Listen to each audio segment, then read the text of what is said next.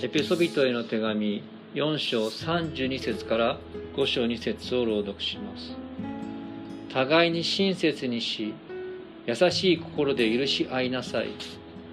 神もキリストにおいてあなた方を許してくださったのです。ですから愛されている子供らしく神に倣うものとなりなさい。また愛のうちに歩みなさい。キリストも私たちを愛して私たちのためにご自分を神への捧げ物また生贄とし香ばしい香りを捧げてくださいました。以上です。今日はこのところから「神に似た人になる」と題して御言葉を取り次ぎます。え皆さんおはようございます。え突然ですけれども私が20代の頃のお話をします。ちょっと待って。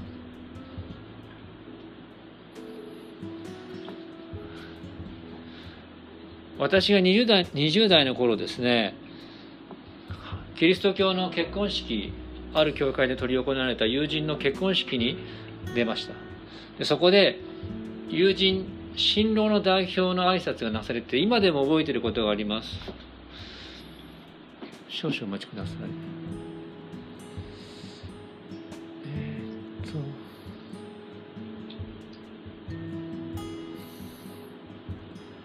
今ちょっと入ってる来る方がいるんで申し訳ないです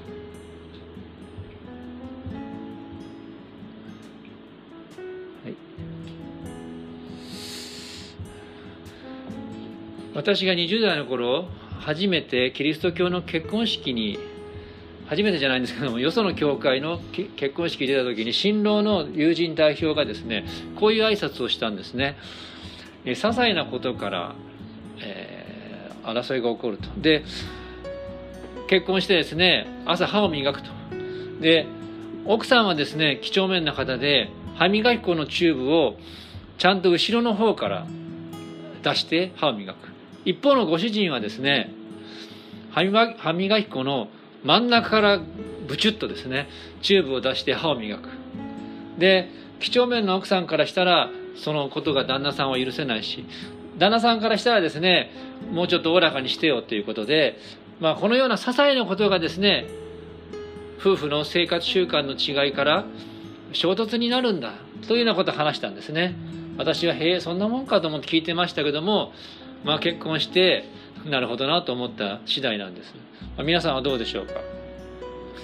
このようにですね大事ではない些細なことからそしてキリスト教の教会で言えば本質的でないことそして聖書的でないことから衝突が生じて争いに発展しないようにパウルは戒めています。でそれが先週から続く御言葉です。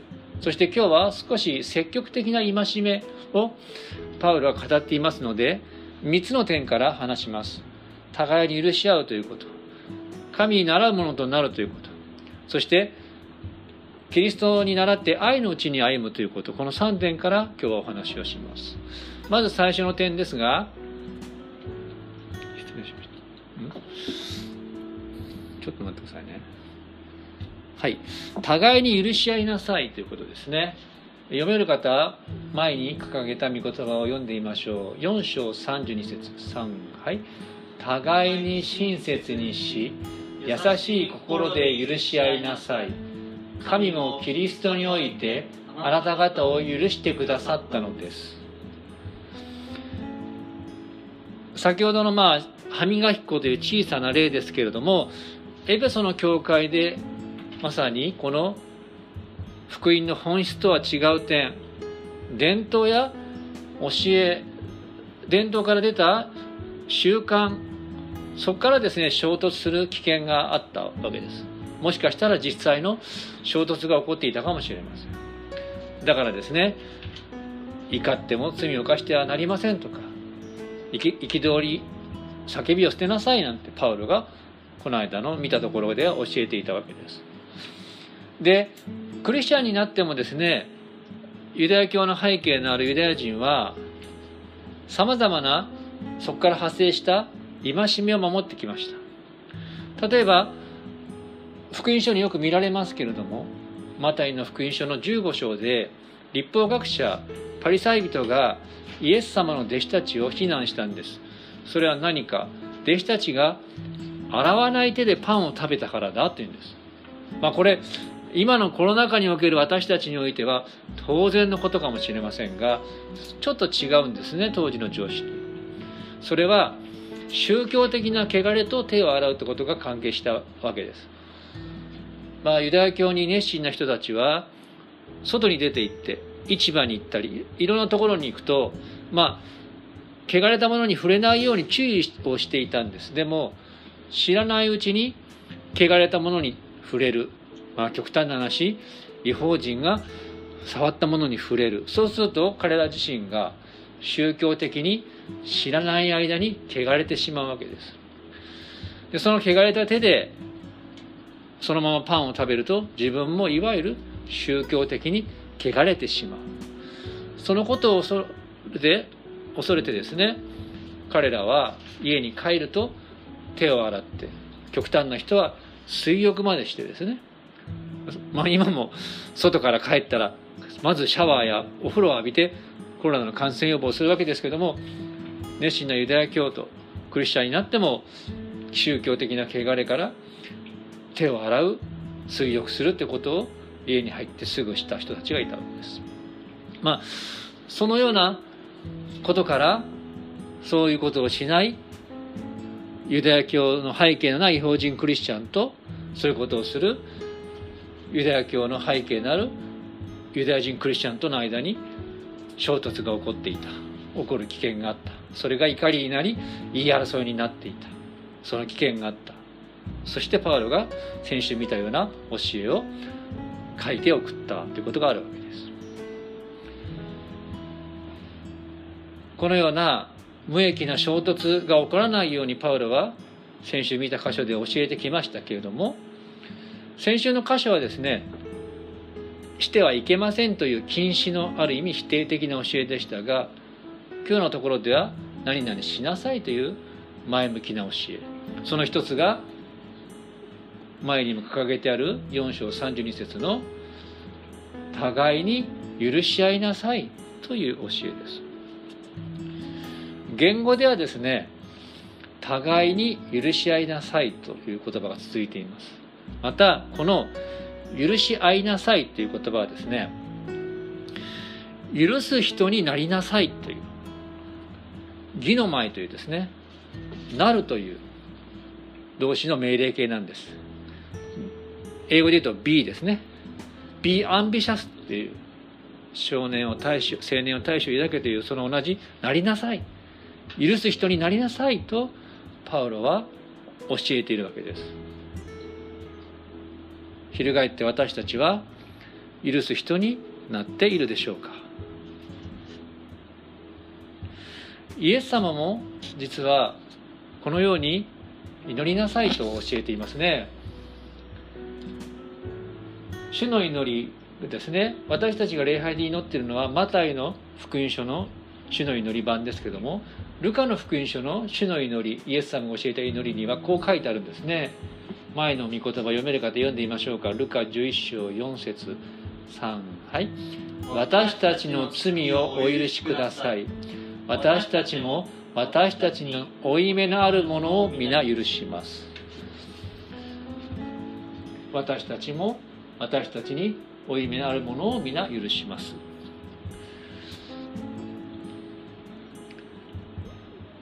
このような許すということをイエス様も教えています。また大事なことはですねお互いに許し合いなさいということです。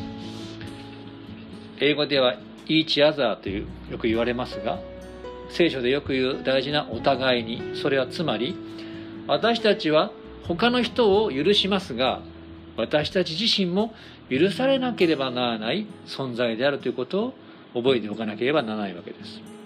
私たちは許し許され合う関係の中で生きている。まあパウロはエペソの教会の中を言っていますがキリスト者同士も許し許され合う関係の中で生きている。自分ばっかり許して損していると思うんではなくて許し許され合って自分も許されていることを忘れてはいけません。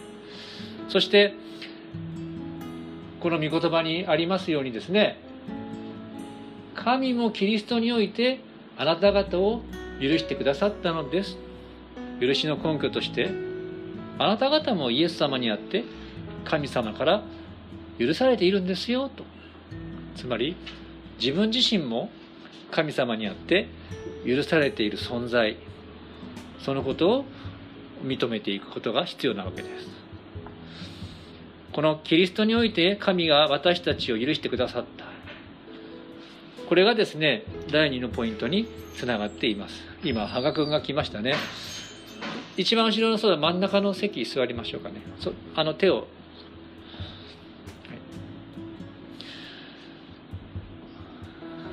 神も神にこの神もという神様が許してくださったからっていうことが2番目につながっていくんですが2番目はですねうんとそこでいいよそこで。はい。そこでいい。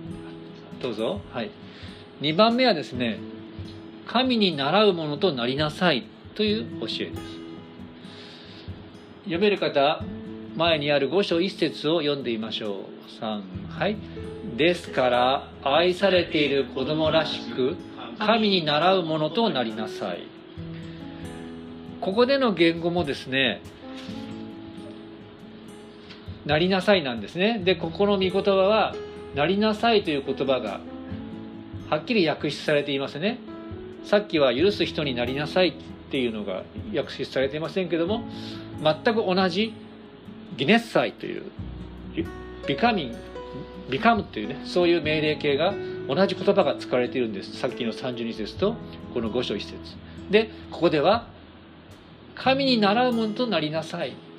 と教えられているわけです。でこの表現はですね非常に珍しいんです。パウロはよく皆さん新約聖書よく読むと分かるように私を見習うものになってくださいと言っています。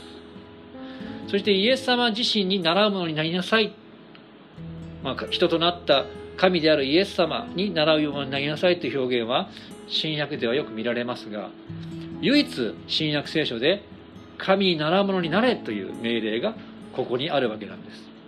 それほどある面大事な稀な教えです。そしてこの習うものになりなさいの習うっていうのはですね真似をするって意味なんです。ある英語の訳ではですね be imitator of God イミテーターですね。イミテーションっていうかありますけど真似をする人になりなさい。人はですね憧れの対象の真似をしますね。これよくわかりますね。大谷翔平選手がア・リーグの MVP にイチローさんに続いて20年ぶりに満票でですねイチローさんにもできなかった。30票満票で MVP に輝きました。でこの漢字のですね大谷翔平のユニフォームなんかもバカ売れしているわけです。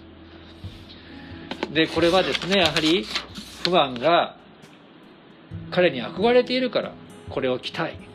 彼のようなパフォーマンスはできないからせめて同じユニフォームや名前入りの日本人だから漢字の名前の入った服を着たいと。それがまあ不安の心理なわけですよね。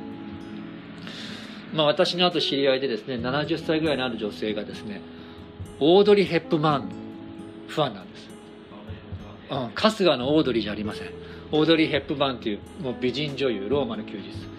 で彼女はですねオードリー・ヘップバーンが来日した時に NHK ホールに会いに行って本当に会えたそうです。一番前の席に座って握手してもらったってね嬉しそうに私に語るんですね。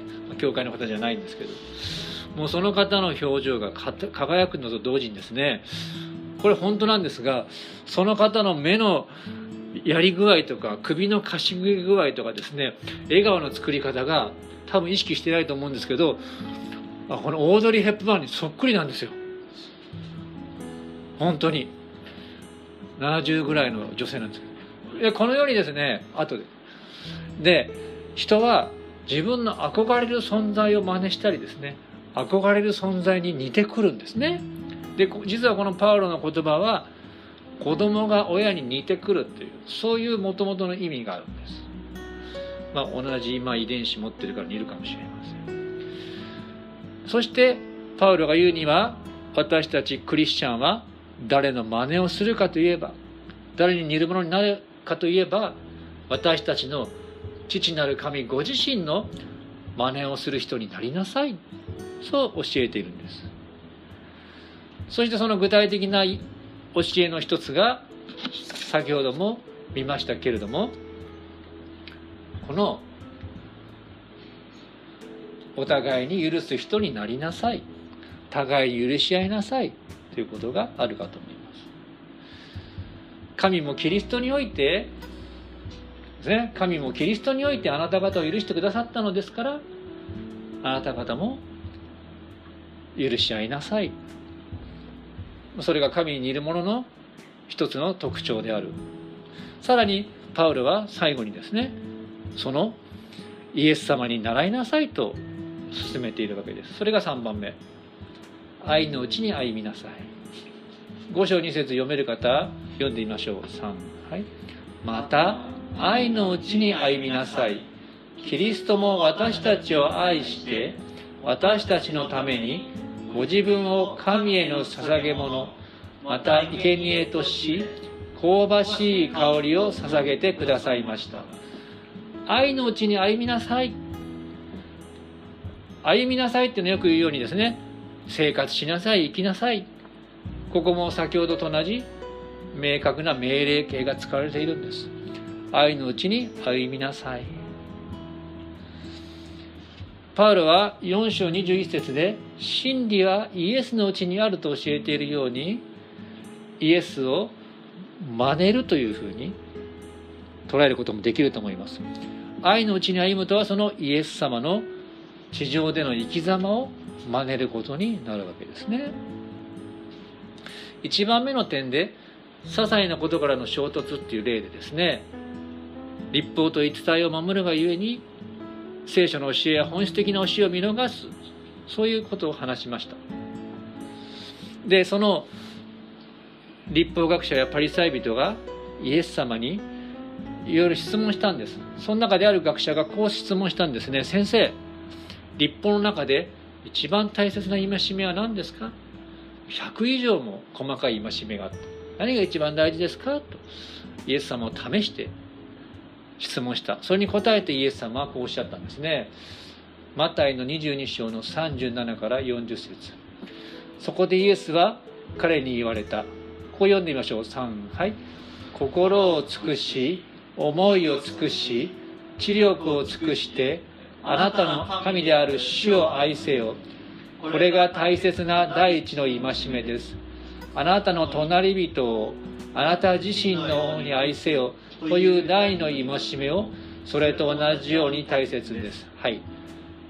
このように2つの大事な戒めがあるよ。そしてこういうイエス様は締めくくっています。立法全体と預言者とがこの2つの戒めにかかっているのです。この立法全体と預言者というのは別の言い方をすると旧約聖書全体って意味です。この2つの戒め神を愛し自分自身を愛するように隣人を愛しなさい。これが最も大切な戒めだとイエス様おっしゃったわけですね。全ての戒めはこれにかかっているとも教えられました。まさに愛のうちに歩むことこそ立法の本質である聖書の教えであるそうイエス様は教えました。そしてイエス様はそれを自ら体現されましたね。十字架の上で罪の身代わりとして命を捧げ私たちにその愛を表してくださったんですね。イエス様の弟子の一人まさに愛弟子と言われています。愛された弟子の一人のヨハネがこう書いていますね。第一ヨハネの手紙3章16節。呼べる方読んでみましょう。3はい。キリストは私たちのためにご自分の命をお捨てになりました。それによって私たちに愛が分かったのです。ですから私たちは兄弟のために命を捨てるべきです。最後のこの教えは非常に厳しい教えかもしれません。しかしここで大事なことがあります。赤く強調しておきましたけれども大事なことはまずイエス様が私たちのために自分の命を捨てられたんですけどもそれによって私たちに愛が分かったのですって言ってるんです。つまり私たちはまずイエス様の十字架のその愛をよく理解する必要がある。経験する必要がある。心奥深くにそれをとどめる。喜ぶ必要がある。そしてパヨハネは続けていますね。ですからですからっていうのはですねそれが分かったからだからこそ兄弟のために命を捨てるべきです。逆の言い方をするとですね私たちは心配になるわけです。自分が人のために命を捨てなきゃいけないのか。そんなことできない。嫌々ながらするのも嫌だ。その心配はありません。自由意志が与えられているというのは愛が神によって与えられた証拠なんですが私たちは喜んで捧げるものになるべきなんです。つまりそれはイエス様の愛が本当に分かってそこから出てくる愛。それこそが神に喜ばれる愛の行いになるわけなんですね。この3番目の御言葉のイエス様のささイエス様の十字架がですね生贄である香ばしい香りを捧げたことになっているって言い方。これはですね旧約聖書の捧げ物で牛やヤギの肉を焼くんです。いい匂いがするんですよいい匂いが。焼肉屋のそば取るといい匂いするでしょ？そういう匂いです。それはですねどういう意味かっていうと神が喜んでおられる。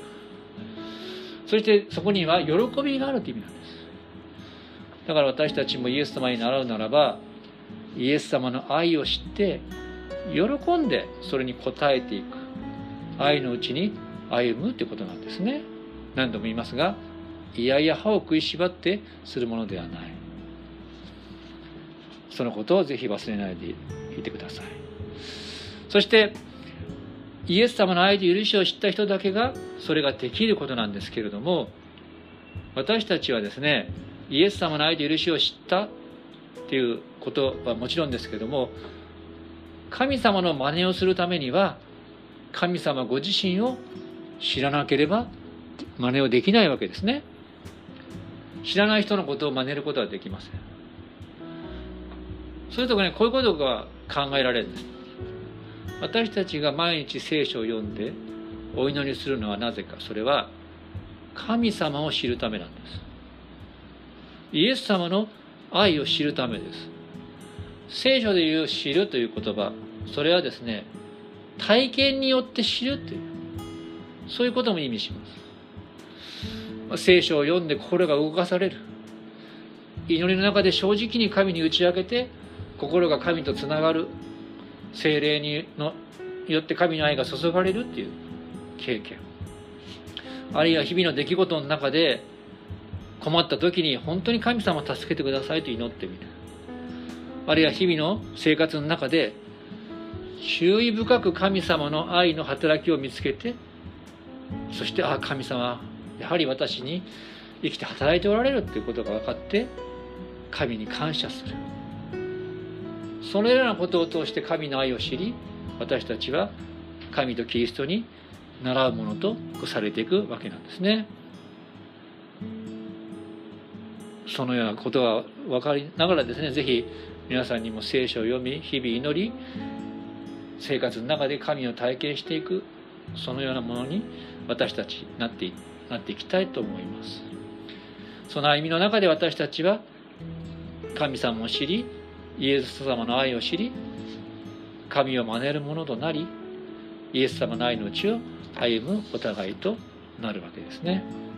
お祈りしましょう。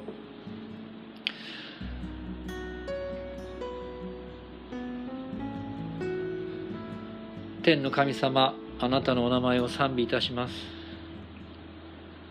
神に習うものになりなさいと。私たちは神を知り尽くすことができません。イエス様の愛をもっと知りたいと思います。人知をはるかに超えたイエス様の愛をどうぞ私たちが知ることができますように。